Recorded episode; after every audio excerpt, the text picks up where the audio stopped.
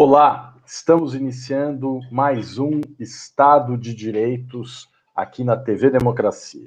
Hoje é sexta-feira, 11 de dezembro de 2020. Hoje nós vamos debater as eleições municipais de 2020, né? Vamos fazer um balanço eh, das eleições municipais.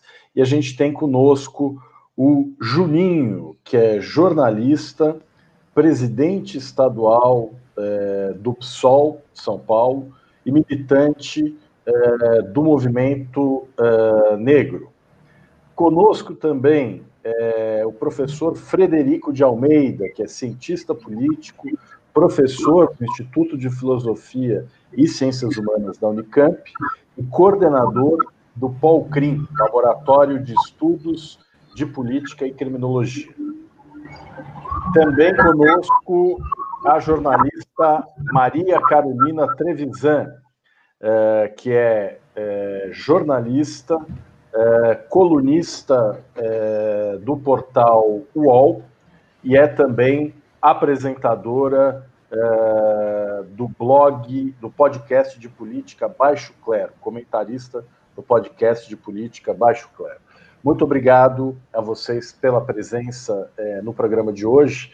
Eu queria trazer aqui alguns dados. É, a eleição é, municipal de 2020 ela mostrou algumas coisas, né? Os candidatos apoiados pelo presidente Bolsonaro, em geral, perderam, mas perderam para candidatos de centro, centro-direita ou para o PDT, PSB, PSOL no norte e no nordeste. Em Vitória, em Porto Alegre, PT e PCdoB perderam para candidatos apoiados pela base eleitoral bolsonarista. Em São Paulo, Bruno Covas elegeu-se com o mesmo mapa eleitoral que Bolsonaro conquistou em 2018, né, no segundo turno contra Guilherme Boulos. É, PDT e PSB se uniram e venceram em quatro capitais do Nordeste: Recife, Fortaleza, Maceió e Aracaju. O PT teve uma grande derrota e perdeu o protagonismo, não ganhou em capitais, é, teve um desempenho ainda pior do que em 2016, quando já havia é, tido muitas dificuldades. Em 2020, o PT elegeu apenas 183 prefeituras das 5.500 prefeituras em disputa no Brasil. É, em São Paulo, o PT teve menos de 10% dos votos e, pela primeira vez, ficou fora do segundo turno na cidade de São Paulo. O PSDB e o MDB perderam juntos 400 prefeituras. Já o DEM e o PP ganharam juntos 500 prefeituras. O, o que, que vocês podem dizer a respeito desses dados em geral? Né? Como é que vocês é, enxergaram essas eleições e o resultado que ela trouxe. Vamos começar pelo Fred. Fred, por favor, você tem a palavra. Obrigado, Cris, é, pelo convite. É um prazer estar aqui. É, prazer estar aqui com o Juninho, com a Maria Carolina também. É, bom, eu acho que é, o resultado dessas eleições mostrou que é, acho que eu queria, acho que tem muita coisa, mas tem um ponto que eu queria marcar, né? A gente vem falando há muito tempo do bolsonarismo, né? Como um, um rótulo aí para identificar um movimento aí dessa nova direita, dessa, dessa, dessa ascensão conservadora, né? Dessa onda conservadora dos últimos anos. Mas eu acho que é o momento da gente pensar um pouco na ideia do bolsonarismo como movimento é, ou na verdade ele como um momento de articulação é, que ficou mais evidente, eu acho que em, no período 2014, aliás, pós-2016, né, pós-golpe, é, que foi um momento de articulação de algumas direitas, né, é, eu tinha dito para o Cris que, enfim, eu não sou um cientista político de eleições, e, e, meu interesse muito nesse tema tem a ver com uma pesquisa, uma investigação que eu tenho feito sobre os policiais que participam das eleições. Né? E quando você vê especificamente os dados dos policiais, é, é, dá para ver que há um movimento e, e, que é muito específico dos policiais também caminhando para partidos de centro, né? É, nessas eleições é, de centro, na verdade, deixando uma ultradireita PSL e caminhando progressivamente para partidos da direita ou da centro-direita, tanto que o partido que teve mais candidatos policiais esse ano foi o PSL, mas o que mais elegeu foi o MDB, né?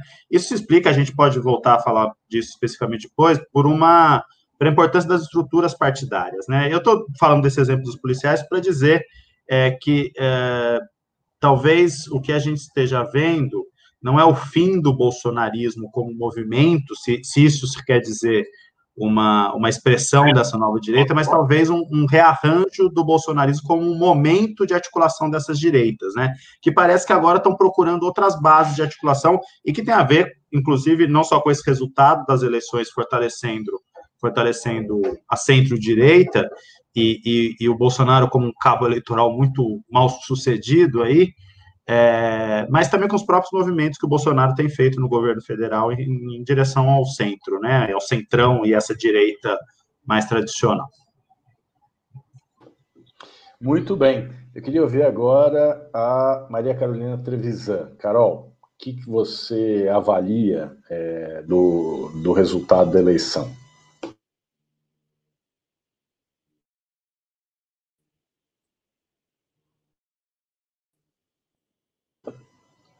Estamos com problemas ou você está com o microfone fechado?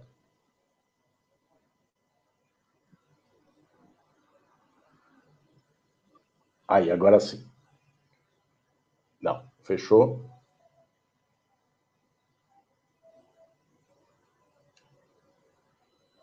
Você, consegue nos ouvir, Carol?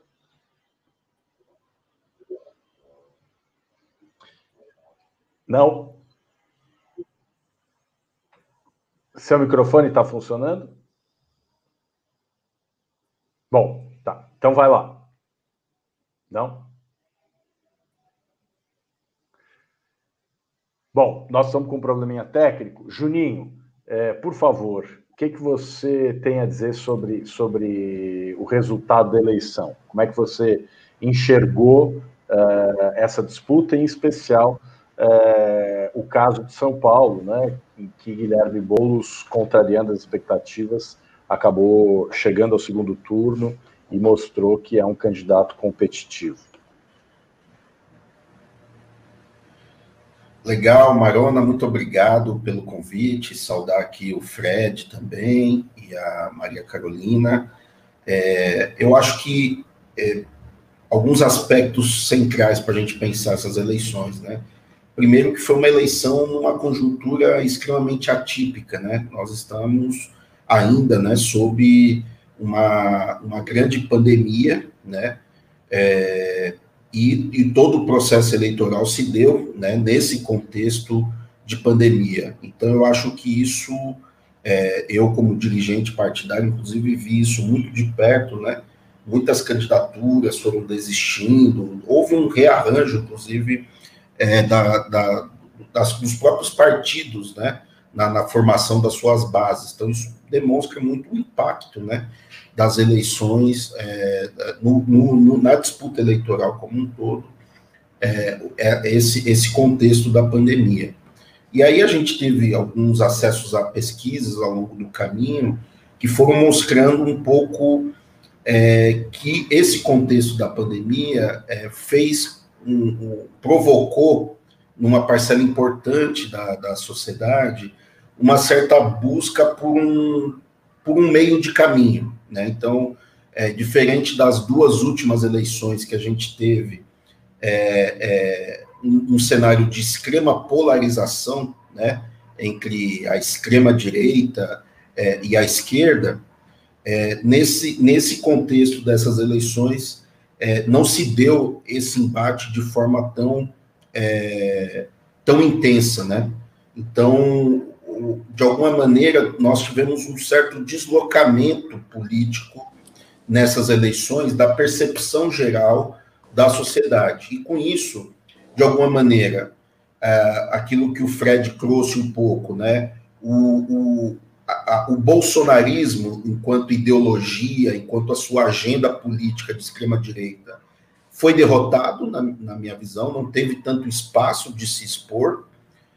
É, está tentando se construir uma narrativa, né, de que o grande vitorioso foi o centro, mas na verdade esse centro é, ele se traduz em centrão e centrão se traduz em uma velha direita, né?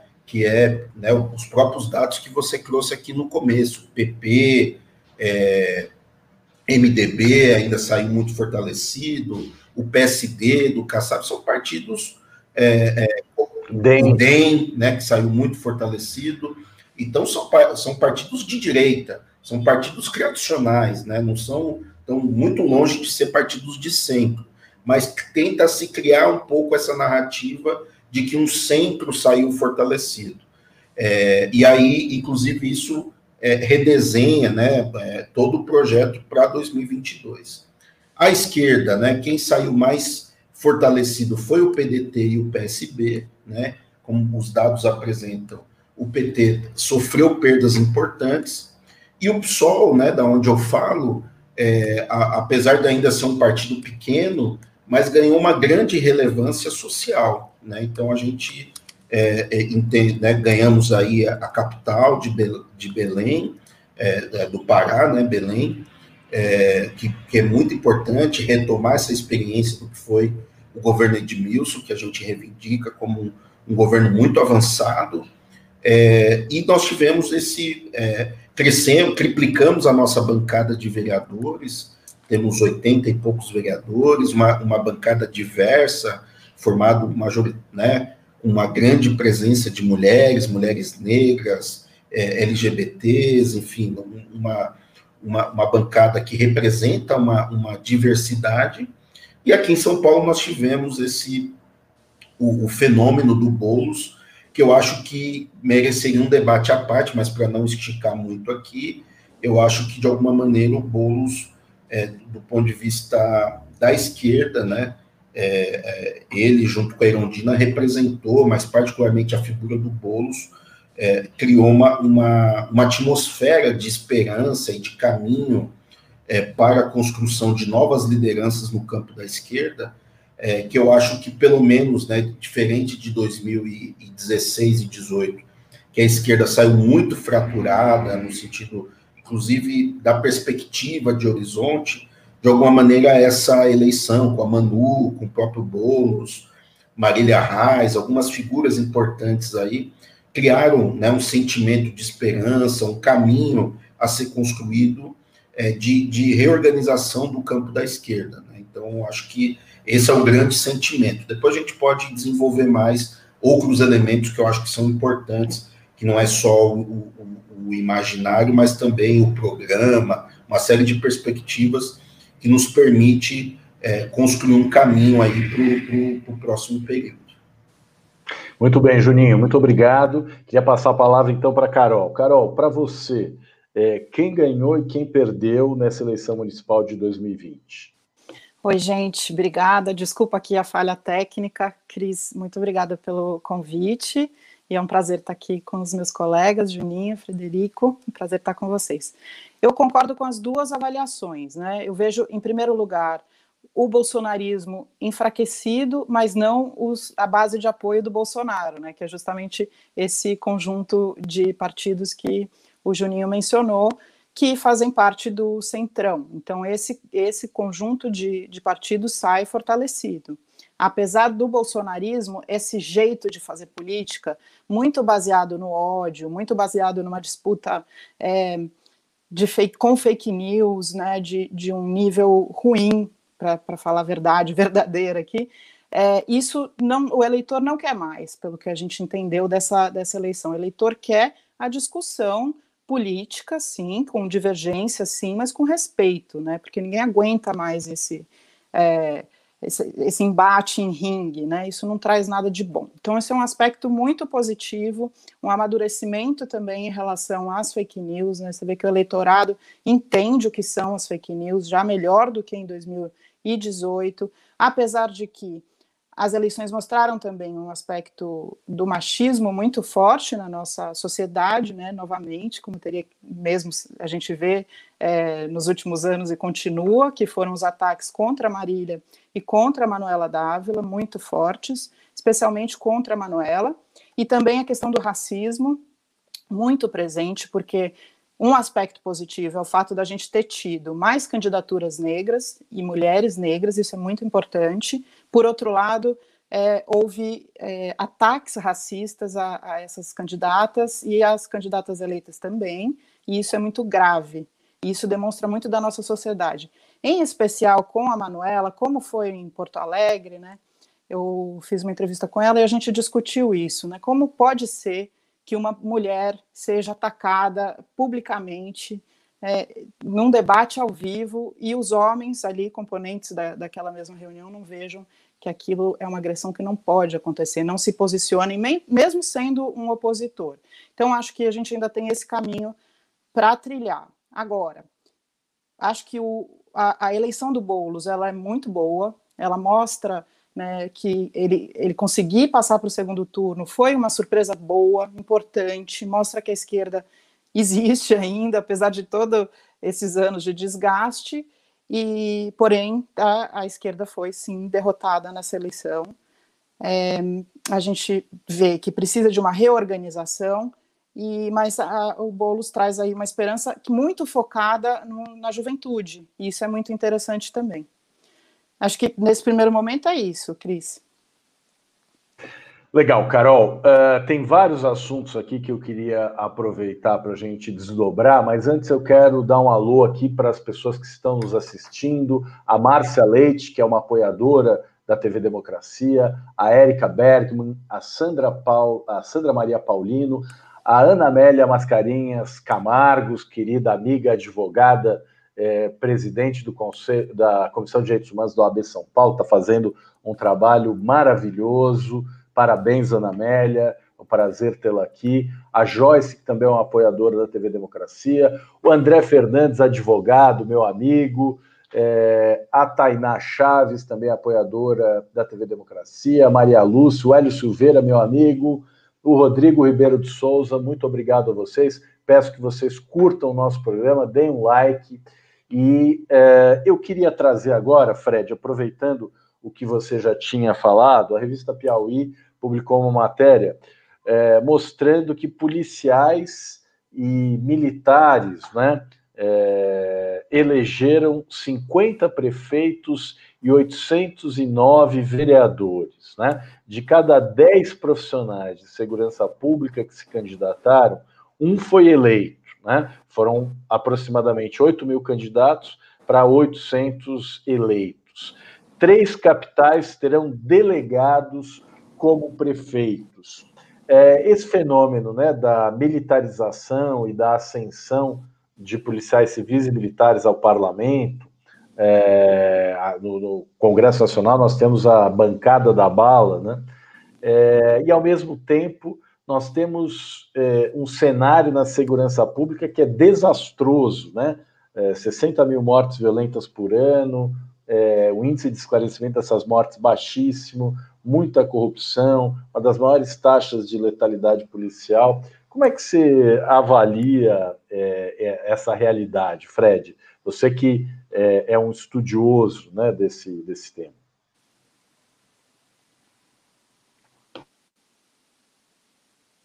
Microfone está fechado. Um clássico desses tempos. É...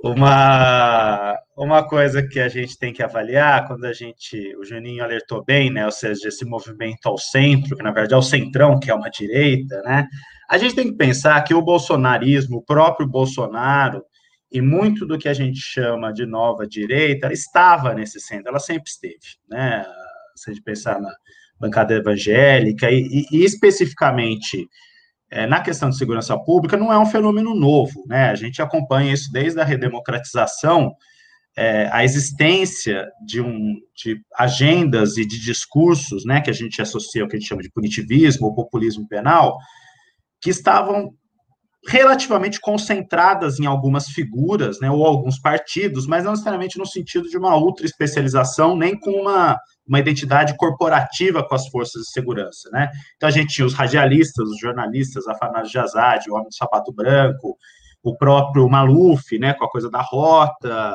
é, era uma marca dessa direita, Erasmo né? Dias, Contiló. Era Erasmo Dias, Contiló. E a gente fala em Bancada da Bala agora, né? Mas a gente for ler aquele livro da Teresa Caldeira, Cidade de Muros, ela chama de Bancada da Bala já lá no começo dos anos 90, justamente essa composição. Erasmo Dias, Conte Lopes e Afanásio de Azad, né?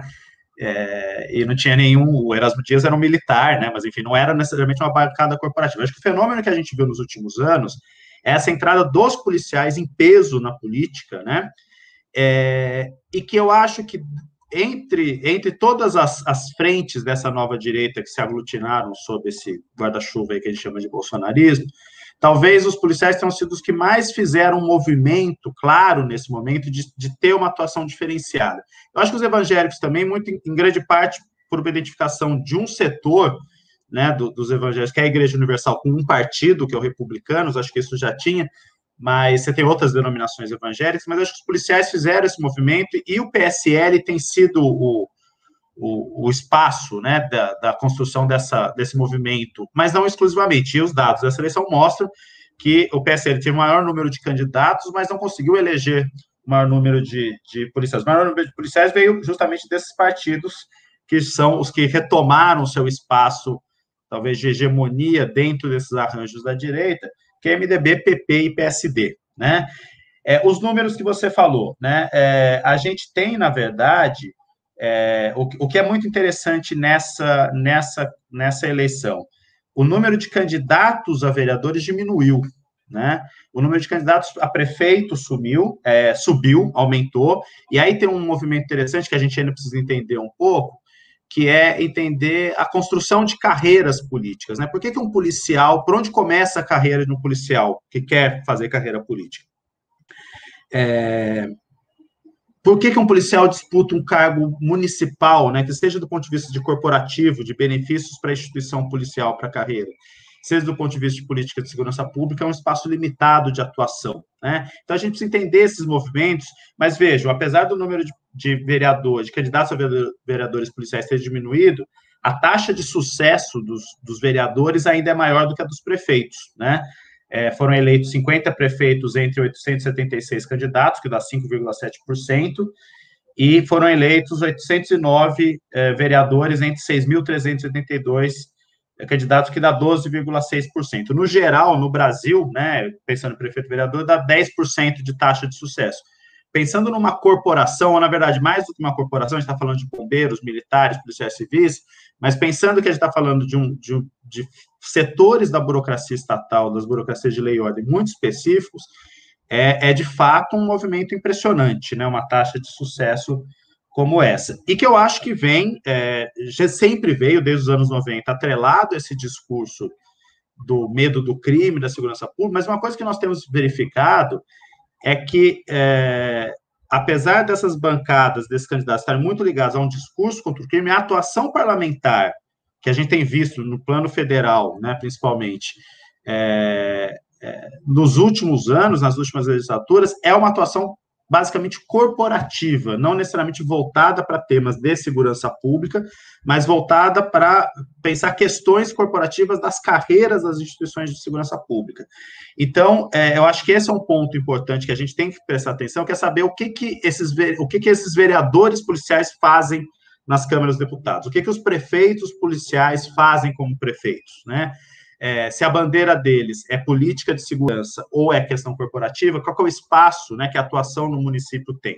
É óbvio que, do ponto de vista de segurança, tem uma série de coisas a serem feitas, inclusive porque a gente vê uma, uma tendência dos últimos anos de municipalização das questões de segurança e também de administrativização das questões de segurança. Então, a Câmara dos Vereadores não pode fazer uma lei penal, mas ela pode tomar medidas administrativas relacionadas a controle do crime. A gente tem exemplos famosos aqui em São Paulo, quando é, é, um ex-comandante da Polícia Militar, que foi vereador aqui em São Paulo, colocou como bandeira é, conter os batidões nas periferias. Isso ele faz com a legislação municipal administrativa, né? Então, acho que esse é um movimento importante, entender o que, que esses policiais estão fazendo nesse nível municipal, né?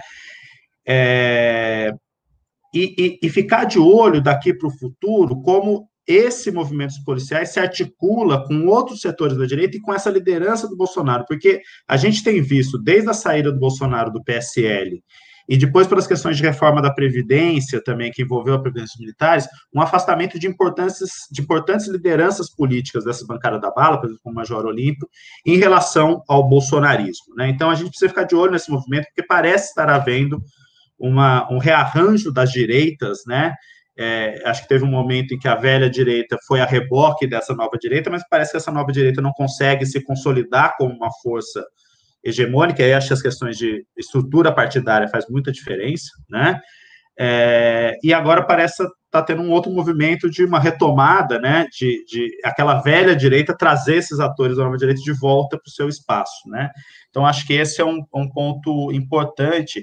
Mas de qualquer forma, para concluir a questão dos deputados, dos policiais militares, dos policiais em geral eleitos, eu acho que essa é uma tendência que veio para ficar, né? A gente deve ver variações nesses números, né? Mas eu acho que é, é, é, é razoável a gente imaginar que o, a, o número de candidaturas vai ser crescente, embora a taxa de sucesso não seja a mesma coisa, porque é relativamente fácil a pessoa ser candidata, né? O difícil é ela ser eleita. Então, eu acho que é nessa taxa de sucesso que a gente tem que ficar de olho, tanto verificar nos últimos anos como nos, nas próximas eleições, como se dá essa filtragem, né, entre pessoas que querem ser candidatas e quem de fato consegue ser eleito. Ô, Cris, posso bem. fazer uma pergunta para o Fred? Claro, por favor. Sobre esse tema, aproveitando, porque né, não é sempre que a gente tem um especialista assim nessa questão. O Fred, em relação ao Rio de Janeiro, a questão das milícias, como é que você vê a, a eleição local lá? Olha, Maria Carolina, eu tenho, eu tenho um pouco, assim, eu não tenho conhecimento profundo da situação do Rio, e, e a situação das milícias é um pouco complicada, né? Eu, eu, tenho um pouco de medo de que a gente caia em alguns simplismos, né? De olhar para mapas eleitorais e falar todo mundo que ganhou ali ganhou por conta de milícia, né? É, por envolvimento com milícia. Mas, de fato, você tem um problema sério ali, um problema de, de efetividade do poder, um problema territorial seríssimo, um problema de segurança é, seríssimo e com, com infiltrações no poder político muito grande, né?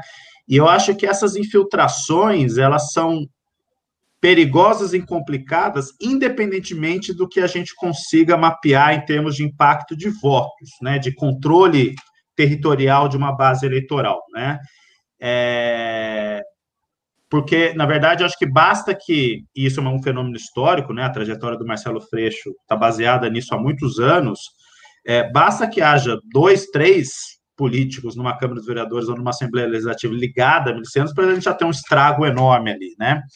É, mas eu acho que ali tem um, ali tem um, um nó muito complicado, porque não é só a participação dos policiais na política do ponto de vista do cara que, dentro das regras, vai lá se candidata, se filia partido, disputa.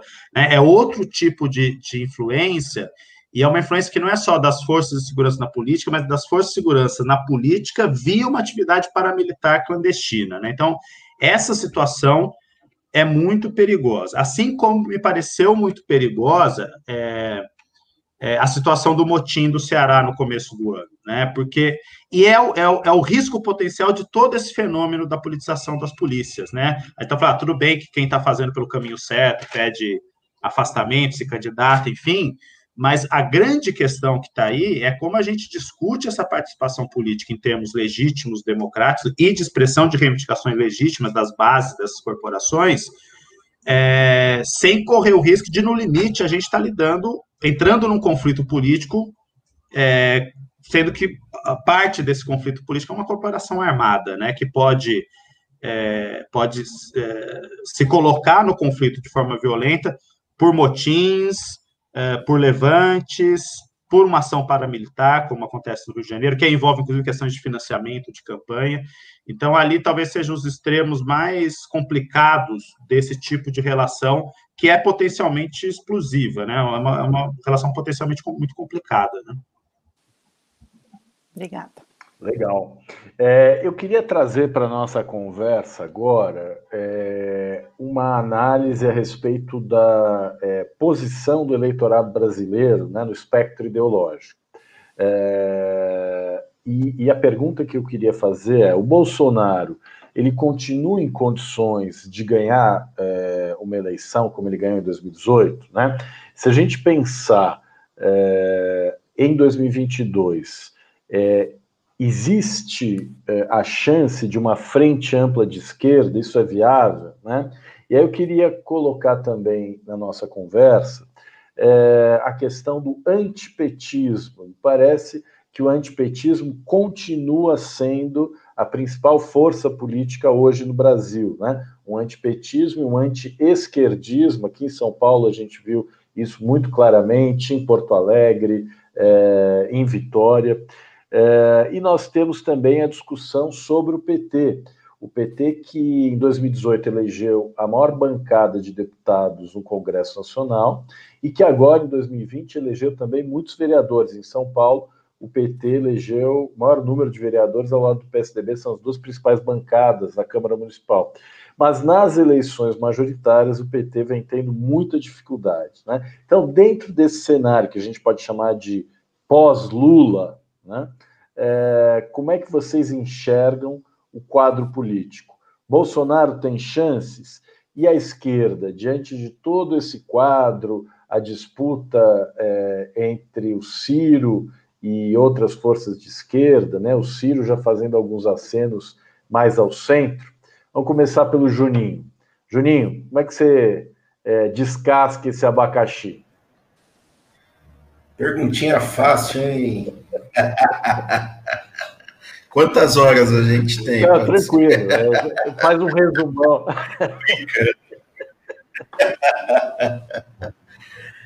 Bom, sobre o Bolsonaro, eu acho que ele tem chance sim. Eu acho que não.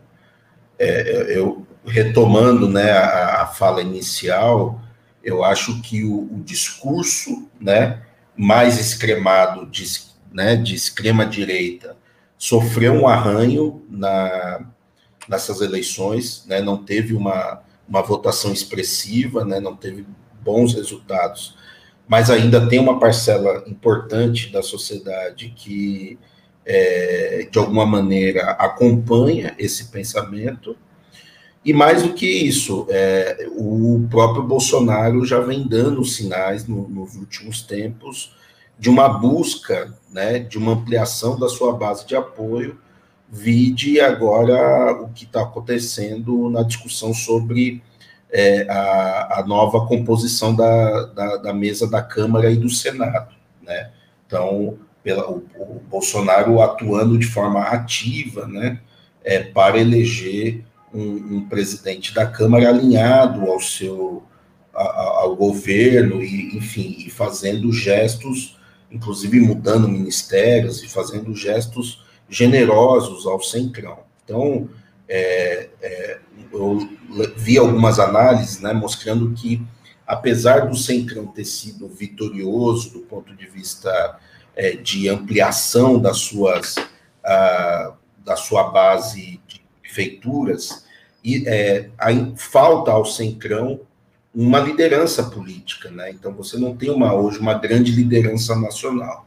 E pelas próprias características do Centrão, que é o fisiologismo, é, ele também se adapta muito fácil é, ao projeto. Então, eu acho que se o Bolsonaro conseguir fazer esse deslocamento e, e, e, e ter uma base, ou pelo menos parte dessa base do Centrão, isso pode, pode viabilizá-lo. Né? Eu acho que se ele manter uma agenda extremada e só conversando com os convertidos para o lado dele, de fato as chances deles se tornam muito pequenas.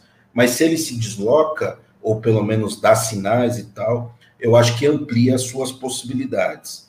É, a ver o que, que pode surgir de novo. Eu acho que João Dória, nesses últimos dias, deu cartadas importantes nesse jogo político. Né? Eu acho que esse, todo esse debate em torno da vacina, do combate ao coronavírus, etc., me parece que é, deu uma embolada nesse meio de campo entre é, é, centro, direita, direita tradicional e extrema-direita. Então, eu acho que é possível, sim.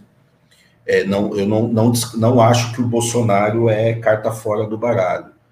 É, sobre o antipetismo, que eu considero, na verdade, um, um anti-esquerda, né? O, o, PT, na verdade, virou um certo símbolo, né?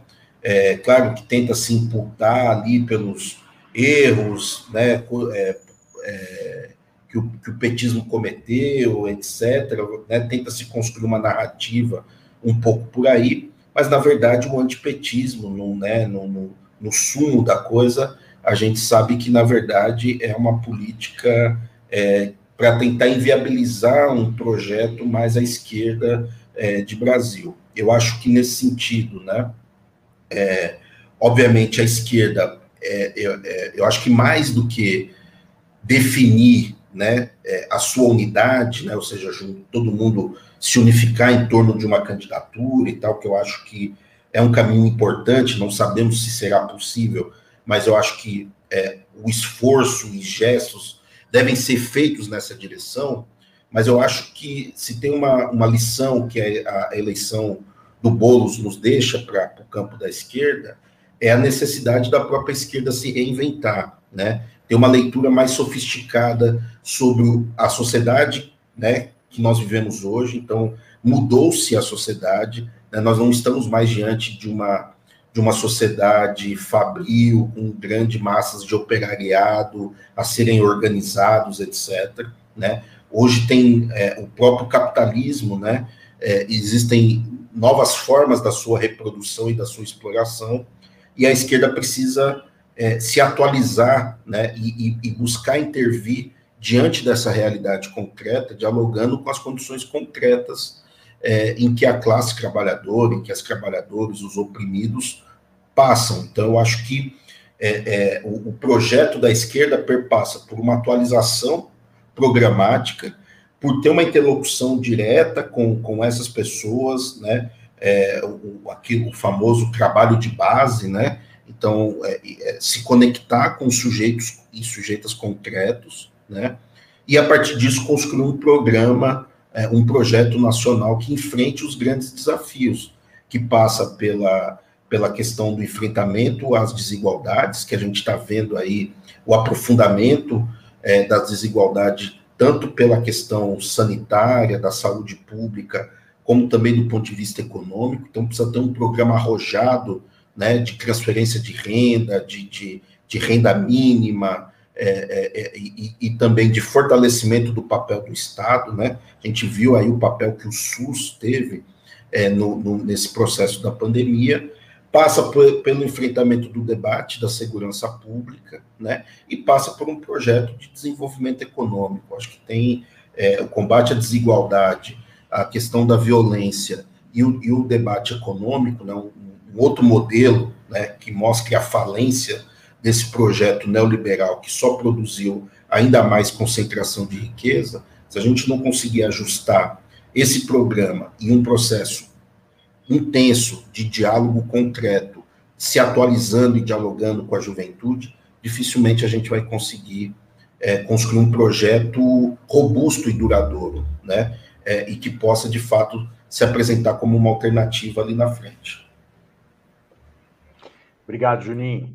É, Carol, eu queria te ouvir. É, o PT e o Lula é, você acha que eles são capazes de unificar a esquerda e, mais do que isso, de ganhar uma eleição novamente, como aconteceu em 2002, 2006, 2010 e 2014? Cris, eu vou trazer uns dados aqui para a gente poder analisar. Essa semana eu conversei com o fundador do Instituto Big Data, a cada 15 dias eles fazem uma pesquisa sobre popularidade do governo Bolsonaro e possíveis é, opositores ao governo Bolsonaro também. Então, vou trazer uns dados para a gente poder falar sobre isso é, mais concretamente. Então, a gente está vendo, em termos de popularidade do, do governo Bolsonaro, a gente está vendo a boca do jacaré abrir de novo. Então, quando teve aquele, aquela questão antes do, do auxílio emergencial que é, a desaprovação do, do, governo Bolsonaro chegou a 50%, a boca do jacaré fez assim, né? E agora, aí depois ela fez assim com o auxílio emergencial, aprovação do governo muito focada, muito é, em, com base no auxílio emergencial, e agora a gente está vendo novamente a boca do jacaré se abrir. O que significa? Significa que a redução do auxílio de 600 para 300 já teve um impacto é, na popularidade do presidente. Mais que isso, a gente espera, segundo o que eu conversei com o Maurício, que nos próximos meses esse impacto seja ainda maior. Por quê? Como falou Juninho, vai acabar o auxílio, o governo não tem um plano de transferência de renda, não tem uma renda mínima, não tem nada para apontar para a população. E, além disso, a péssima gestão da crise sanitária impacta também diretamente é, sobre a avaliação da popularidade do presidente e a avaliação do governo como um todo. Né? O ministro da Saúde, general Pazuello, tem se mostrado muito incompetente, não só na área da saúde, como também na área da logística, que deveria ser o campo de conhecimento é, do Pazuello.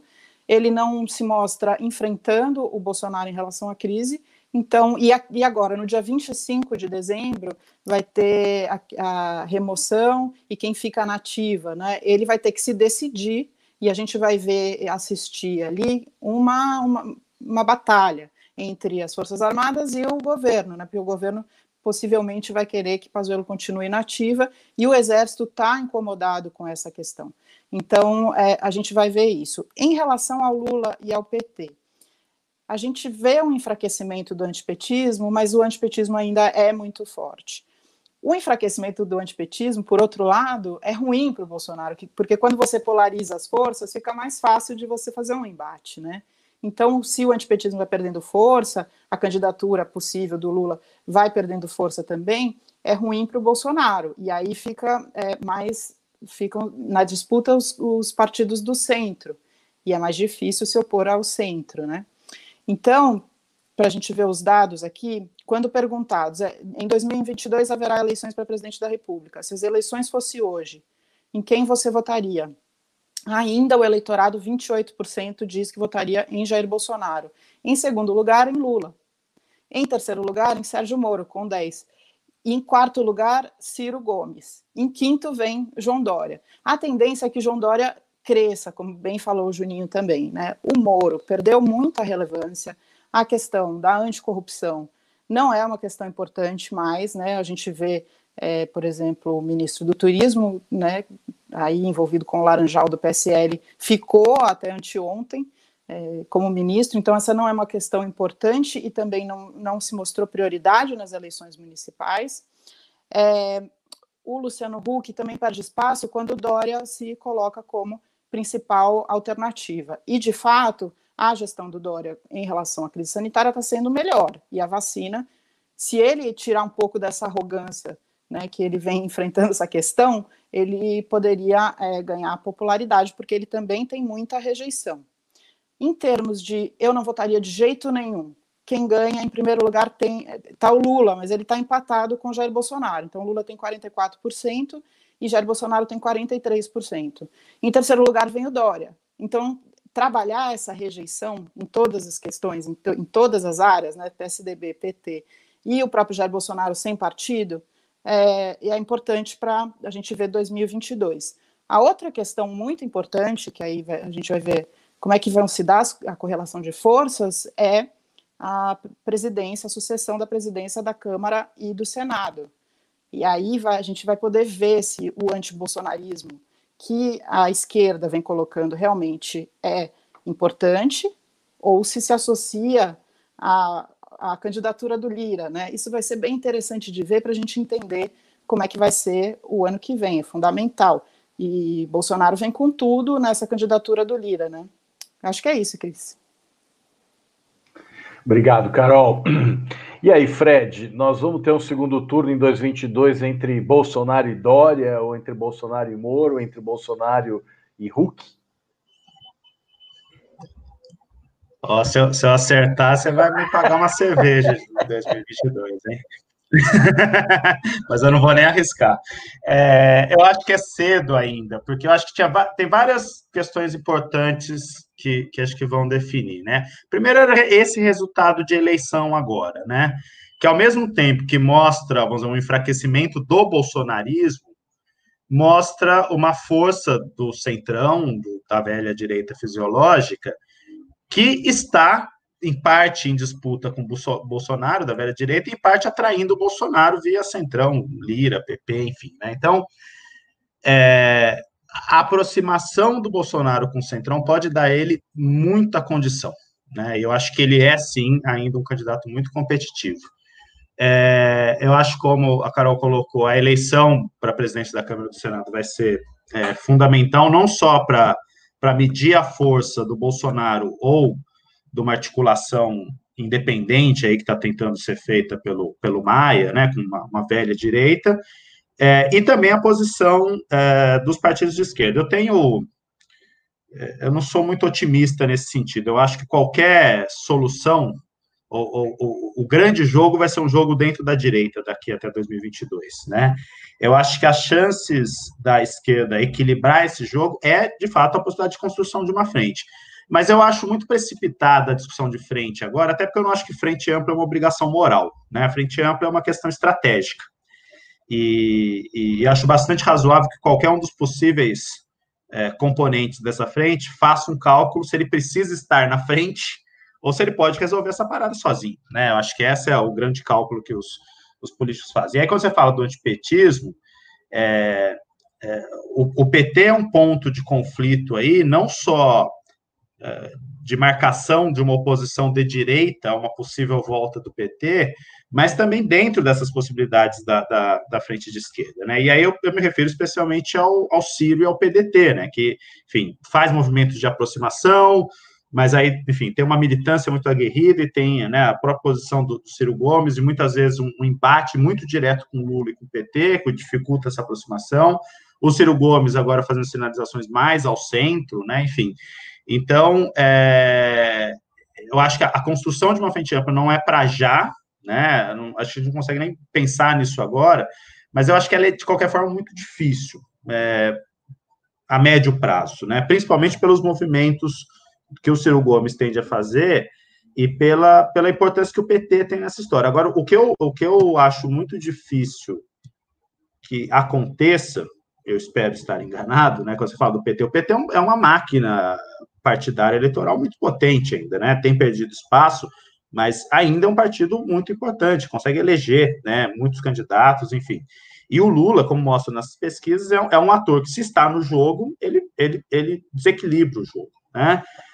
A questão é, tudo que a gente viu, todas as arbitrariedades e ilegalidades que a gente tem visto desde 2014, são no sentido de ter, tirar o Lula do jogo, né? E eu acho muito difícil que haja a possibilidade de que o Lula volte para esse jogo, né? É, então, eu acho que toda a discussão também do anti-bolsonarismo e da construção de uma frente esquerda envolve é, como o PT quer lidar com essa frente, como essa frente quer lidar com o PT, principalmente Ciro Gomes, enfim, é, e como e, e, os quadros que o PT tem a capacidade de, de apresentar como uma alternativa ao Lula, né? É, então você tem que ficar de olho, olhando de olho nessas Rui Costa, é, políticos do PT que tem cargo, né, que, que tem feito uma mobilização importante como governadores, o Haddad, que tem né, o histórico de ser candidato, embora como, como um ator na oposição seja um pouco aí errático, né, não necessariamente assume uma liderança, é, mas eu acho que esse é um, é um, é um. Eu ainda acho que essa, essa briga vai ser entre a direita. Né? Não sei qual deles, você falou Dória, Moro, não sei qual deles, eu apostaria no Dória, mas é, eu acho que está muito cedo ainda. Mas eu acho que essa briga vai existir, sim. Muito bem. Eu queria mais uma vez agradecer os nossos espectadores. Quero mandar um abraço aqui para o Alexandre Rolo, uh, advogado, presidente da Comissão de Direito Eleitoral da OAB São Paulo, Luiz Tadeu Santos, que também é apoiador da TV Democracia, é, o Bruno 08, a Cássia Maria Barbosa. Bom, nós temos aqui mais alguns minutinhos, eu queria aproveitar é, para é, é, ouvir de vocês o seguinte: no mundo todo, né, há, digamos assim, um movimento é, em torno de uma nova esquerda e de uma nova proposta, a construção de um novo programa. Né?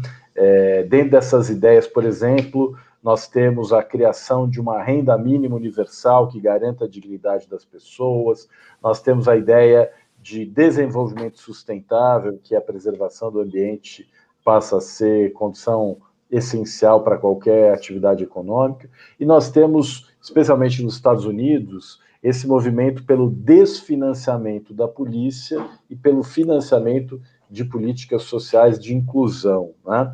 É, eu queria ouvir de vocês, né? Como é que vocês enxergam esses movimentos e o que que é, a nova esquerda significa para vocês?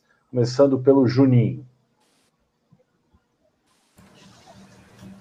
É, eu acho, eu toquei um pouquinho né, nesse, nesse ponto na, na última, na minha última fala. Eu, eu acho que a pandemia ela nos trouxe algumas certezas, né? E eu acho que a principal delas é como que esse modelo neoliberal que se instalou, ele é incapaz de oferecer uma alternativa é, para uma sociedade minimamente humana, né? Então você vê aí a, a tragédia não só sanitária é, que a pandemia produziu, mas também a tragédia econômica, né? O aumento da miserabilidade, da precarização da condição de vida, a inflação chegando com força, né? Então, quem vai lá fazer a compra mês a mês no mercado, quem consegue, né? Fazer a compra mês a mês no mercado, vê cada vez é, o, o, dinheiro rendendo menos, né? Então, é, é um cenário é, dramático, né? E, e, e, de alguma maneira, né? Eu acho que isso também vai ser um componente para a disputa. Eu acho que a tendência, de fato, é, é, é ainda ficar nesse campo mais conservador, mas a ver, né? como que o próprio bolsonarismo, né, o Bolsonaro, na verdade, o seu governo e esse arranjo, vai enfrentar o, o, o processo é, trágico que, que, nós vamos ter no, nos próximos meses. Né? Então, o fim do auxílio emergencial.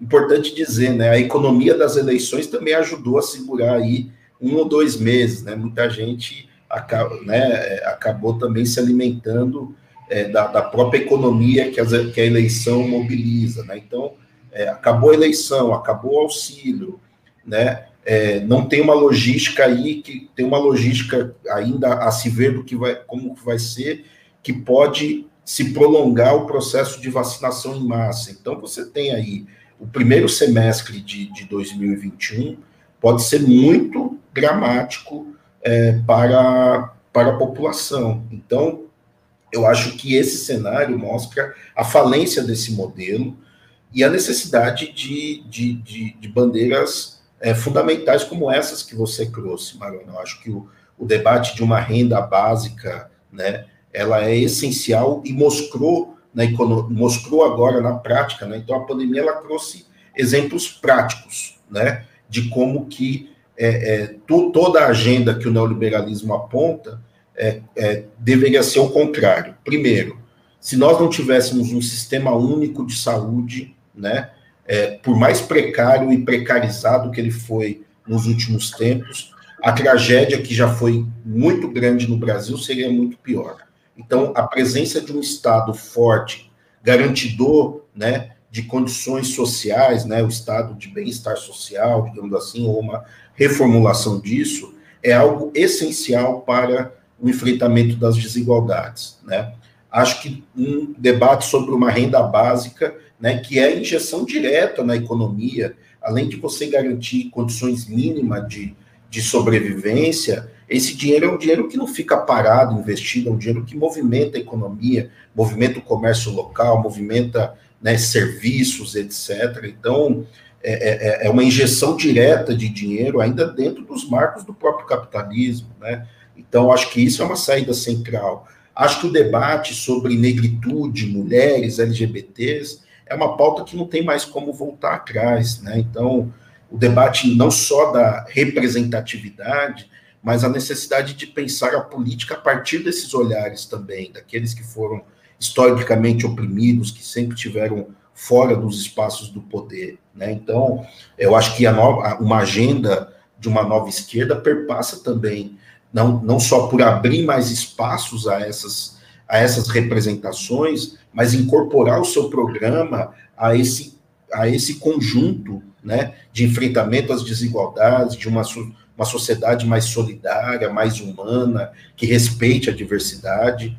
Acho que a agenda da segurança pública ela é central. Né, nós vivemos um, uma, a, a, a, a violência, né, ela é parte da, da, da da engenharia construtiva da, da formação histórica brasileira, né? Então, só foi possível, né, é, construir uma sociedade tão concentradora de riqueza, né, com tanta, é, com poucos ganhando tanto e muitos ganhando tão pouco, é, por conta dessa política de violência, né, esse Estado violento, essa constituição violenta da sociedade brasileira. Então, uma nova esquerda precisa afirmar um novo modelo, não só de segurança pública, mas o enfrentamento da violência é, como algo estruturante de, de, de uma, é, é, de uma sociedade extremamente desigual. Né? Então, acho que, é, e obviamente a questão ambiental que você trouxe, né? eu acho que está mais do que provado de que essa estrutura é finita, né? E que se a gente não cuidar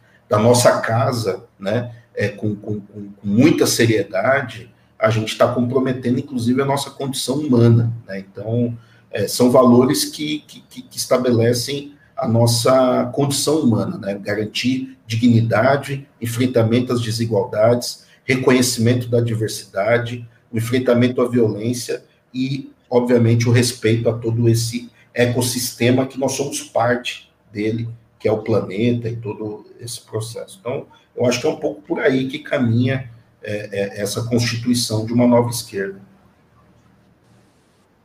Valeu, Juninho. Carol. Eu concordo completamente com o que o Juninho disse agora, mas eu queria chamar a atenção para uma agenda específica que eu, que eu acho que o Juninho também vai concordar comigo, que é a questão do enfrentamento ao racismo. É, a gente viu como os candidatos estavam muito despreparados para lidar com esse tema. Esse tema não é possível que não esteja na agenda de uma maneira muito forte, muito presente. É uma questão que envolve, é, de maneira transversal, todas as outras de direitos humanos, né? Dá um alô aqui para Ana Amélia, que sabe bem o que, o que a gente está falando aqui, porque, por causa da Comissão de Direitos Humanos da OAB de São Paulo. É, a gente viu, então, que os planos de governo, muito poucos deles, traziam é, questões relacionadas ao enfrentamento ao racismo. É, os candidatos negros precisam também estar aí na frente das candidaturas, e a gente viu que eles estavam mais em, é, na, em cargos, é, disputando cargos de vereadores. É, então, essa questão, que é o imponderável, né, a pandemia trouxe é, muito, de forma muito transparente a desigualdade, mas também a questão racial é, e, e, em especial, o racismo presente na sociedade. E aí veio o movimento antirracista nos Estados Unidos que impulsionou esse debate aqui, de forma muito importante. Então, é, a gente começou a falar sobre antirracismo, que significa você ter um posicionamento contra o racismo, mas você atuar contra o racismo, né? Como disse a Angela Davis quando veio ao Brasil, né? Não basta ser não ser racista, é necessário ser antirracista. Isso significa o quê? Em todas as esferas da sua vida você tomar atitudes antirracistas. Então, quando um gestor vai assumir um cargo, ele precisa saber, né? um gestor público, ele precisa ter políticas públicas que enderecem esse tema.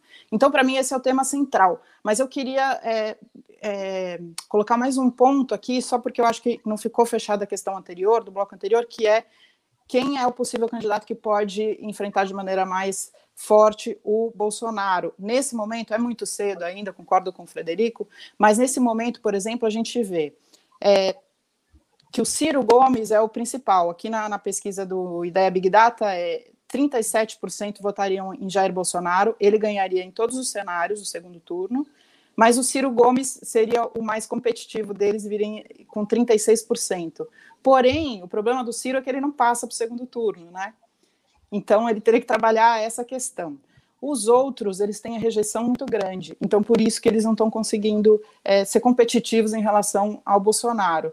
O Luciano Huck aparece com 32, e Jair Bolsonaro com 36, o Dória com 22, Jair Bolsonaro com 38, e num cenário com Moro, Jair Bolsonaro teria 44 e Sérgio Moro 29.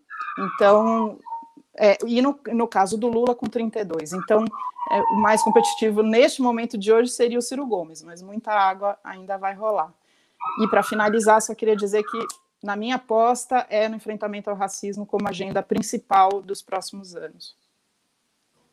Muito bem, Carol, obrigado. Fred. É, enfim, não, eu também assim, eu vou concordar com o que foi dito. Acho que o, o, o Juninho colocou é, duas coisas importantes, né? Uma é, é, a capacidade dessa nova esquerda de pensar em respostas imediatas, né? É, para questões muito imediatas.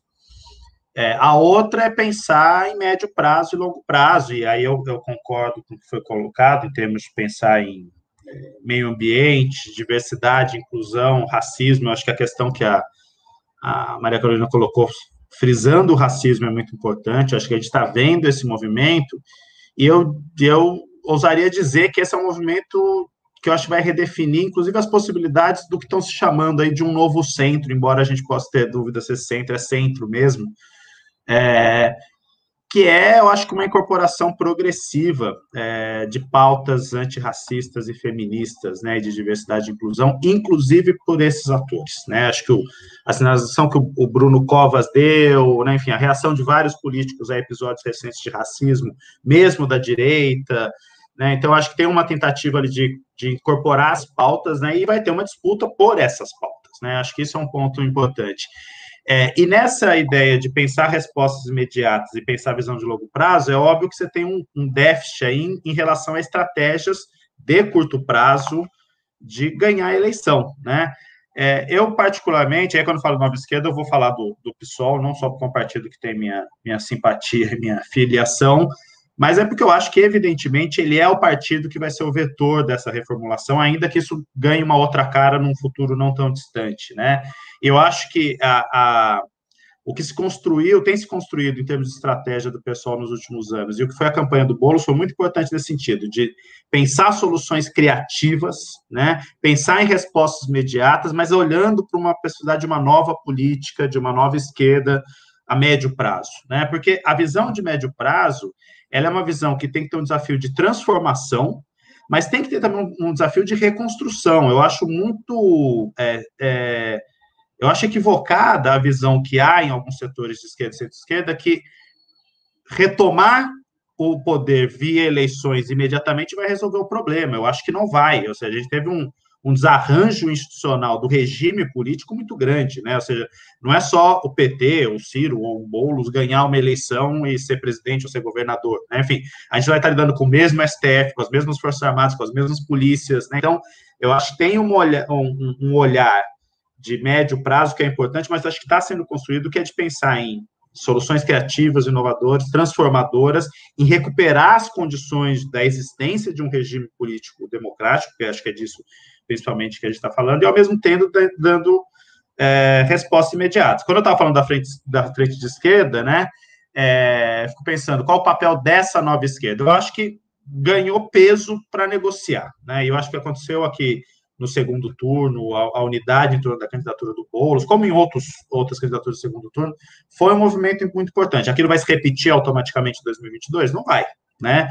Aqui isso é um processo de construção, mas eu acho que tem algo a ser construído aí, e, mas eu acho que é um, é um processo de médio prazo, né? E acho que a gente tem que ter é, alguma, alguma resiliência, alguma paciência com isso. Eu costumo brincar com os amigos meus, a gente ficou muito mal acostumado, né? De ficar 13 anos com o governo de esquerda, a gente esquece que dos anos 80 até 2002 foi só derrota, né? Ou seja, ou foram derrotas com vitórias muito pontuais, prefeituras, né, aumento de bancadas. Então, assim, esse processo, ele é longo, a gente não pode achar que vamos ganhar uma eleição, vai voltar, vai ficar tudo bem, né? E nem achar que o, pessoal tem a obrigação, ou qualquer outro partido, tem a obrigação e a capacidade de ser imediatamente o que o PT era há cinco anos atrás, né? É, a gente, eu acho que é, é, um outro processo, é uma outra visão histórica, né? Então, eu acho que a gente tem que ter um pouco dessa é, resiliência e paciência. Muito bem, Fred. É, bom, nós já ultrapassamos uma hora de programa, então vamos ter que ficar por aqui. A conversa está ótima. É, enfim, a gente poderia ficar por horas aqui, mas vamos ter que nos despedir. Então, queria agradecer o Juninho, a Carol, o Fred. Foi muito bacana ouvi-los, tê-los aqui hoje no Estado de Direitos da TV Democracia. Que fica por aqui mas volta na semana que vem ao meio-dia em ponto. E antes de encerrar, eu queria convidar todas e todos para próxima terça-feira, às 19 horas, na TV Democracia, nós vamos tratar dos, é, do desmonte da política de saúde mental que está sendo realizado e proposto pelo governo federal. Tema muito importante que nós vamos trazer é, com vários especialistas, então, Leonardo Pinho, a Luciana Luiz Fernando Toffoli, Andréa Galassi, a Sheila Carvalho, vamos ter aí um time é, de primeira para discutir esse assunto. Queria agradecer a todas e todos que nos assistiram e convidar a todas e todos para continuar na TV Democracia. Às 15h30, nós temos a Sexta Super, é, na Mastreta com Caroline Apple, às 17 horas, Cartas na Mesa com a Letícia Vilela, 18h30, Libertas com a Ana Cláudia Simão, e às 20 horas, o Sextou com a Bruna Panunzio e com o Matheus Brusa. Muito obrigado e até a próxima sexta. Obrigada, gente. Obrigado, até mais. Valeu.